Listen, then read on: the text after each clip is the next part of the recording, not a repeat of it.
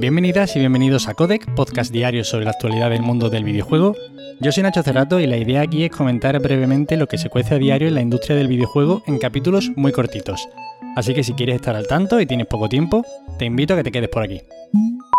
Y hoy tenemos que empezar hablando de PlayStation y es que Sony ha abierto por fin su tienda oficial en Europa. De momento solo está disponible en Alemania y desde Sony han confirmado que próximamente llegaría a Reino Unido, Francia, Bélgica, Países Bajos y Luxemburgo. PlayStation Direct fue lanzada oficialmente en 2019 en Estados Unidos y es pues, una plataforma online de venta de hardware y software de PlayStation que elimina intermediarios. Este movimiento de expansión podría llegar como consecuencia de las expectativas de ventas de PlayStation 5 que tiene Sony hasta que acabe el año fiscal, el cual quieren acabarlo habiendo vendido 22,6 millones de consolas y por ahora llevan 13 millones. La mala pata es que por ahora no hay planes de que llegue a España, o al menos no de forma inminente, y es una pena porque todo lo que sea facilitar el acceso a estas nuevas consolas, pues viene bien. En cualquier caso, esperemos que no tarde mucho en llegar. Bandai Namco nos ha sacado de dudas y ha detallado especificaciones de Elden para todas las plataformas. Sabíamos que el vídeo que habíamos visto estos días corría a 60 fotogramas por segundo, a 4K, pero que también estaba en un PC que probablemente pues sería de lo más tocho que te puedes imaginar, ¿no?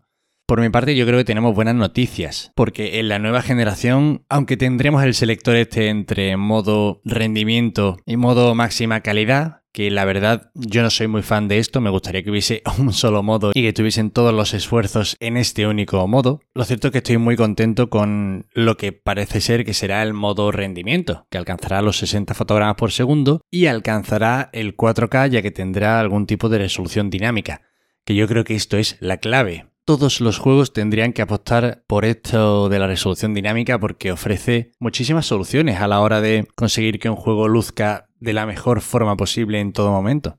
Siguiendo con los modos, el de fidelidad, el de la máxima calidad, estará limitado a 30 fotogramas por segundo y contará, aunque no de lanzamiento, con trazado de rayos, además de HDR. En el modo de fidelidad, en el de máxima calidad, tendremos 4K, limitando los fotogramas a 30 por segundo. Aquí estoy hablando de PlayStation 5, en las consolas Series X y Series S es igual, con la diferencia de que la Serie S, la máxima resolución alcanzada será 1440p. Como también sale en la anterior generación, pues bueno, en PlayStation 4 el juego correrá a 30 FPS y una resolución de 1080, mientras que en la Xbox One también estará limitado a 30 FPS, pero la resolución será de 900p en su modelo normal y 4K en la Xbox One X. Muchas X en los nombres de la Xbox One, me cuesta y me lío al decirlo. Yo entiendo que viendo cómo se ve el juego, pues era lo mínimo que podíamos esperar, yo estoy satisfecho con ese modo de rendimiento para las consolas de nueva generación, que además espero que alcance los 4K en múltiples ocasiones. En cualquier caso, qué ganas de que salga esto ya. Yo de verdad que no puedo esperar más. Hogwarts Legacy podría estrenarse en la segunda mitad de 2022. En una entrevista concedida a Toy World y traída a la palestra por Video Games Chronicle, Rachel Wakely, la gerente general de Warner Bros., hablaba de los dos grandes lanzamientos que llegarán a 2022. El primero sería la siguiente película de animales nocturnos, que está fechada a 15 de abril.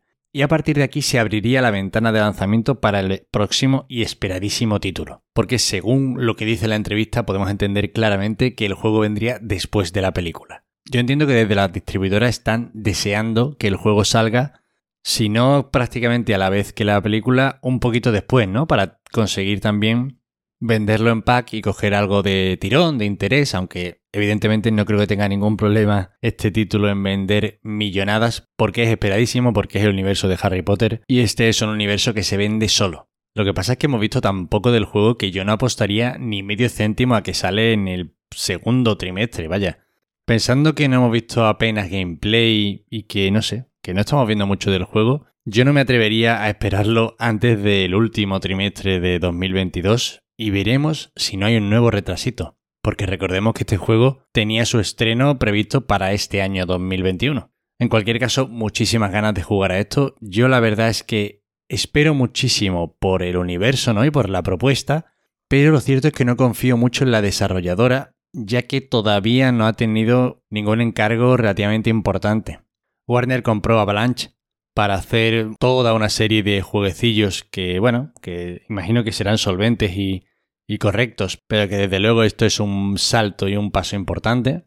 Las expectativas de un RPG de mundo abierto en el universo de Harry Potter son muy altas, pero bueno, desde aquí esperamos que salga todo maravillosamente bien, por supuesto.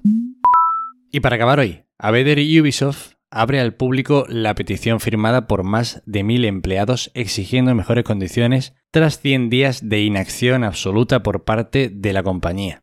Este grupo de trabajadores, que ya se unió a eso hace tres meses para lanzar un comunicado exigiendo cambios tras un año desde los escándalos de 2020 y a través de la cual detallaban una serie de puntos de los que partir para mejorar como compañía y en el cual se dirigían muy específicamente a Yves Guillemot, están viendo cómo no se produce ningún tipo de cambio en la compañía. Todavía no conocemos cuántas personas se han sumado a este comunicado que se abrió el 5 de noviembre pero desde Abeter y Ubisoft comentan que el resultado ha sido increíble. Cualquier persona puede firmar este comunicado, en el que, por cierto, también se apoya a los trabajadores de Activision Blizzard y, bueno, a los trabajadores de toda la industria en general.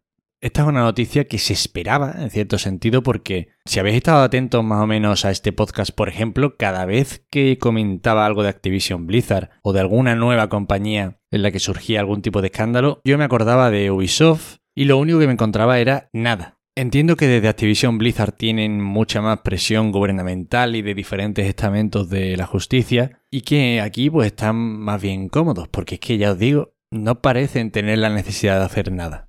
Cualquier caso, estaremos atentos, como siempre, ya sabéis, este tipo de casos va para largo e iremos informando conforme vayamos viendo nuevas noticias. Y estas son todas las noticias de hoy. Espero que os hayan resultado entretenidas.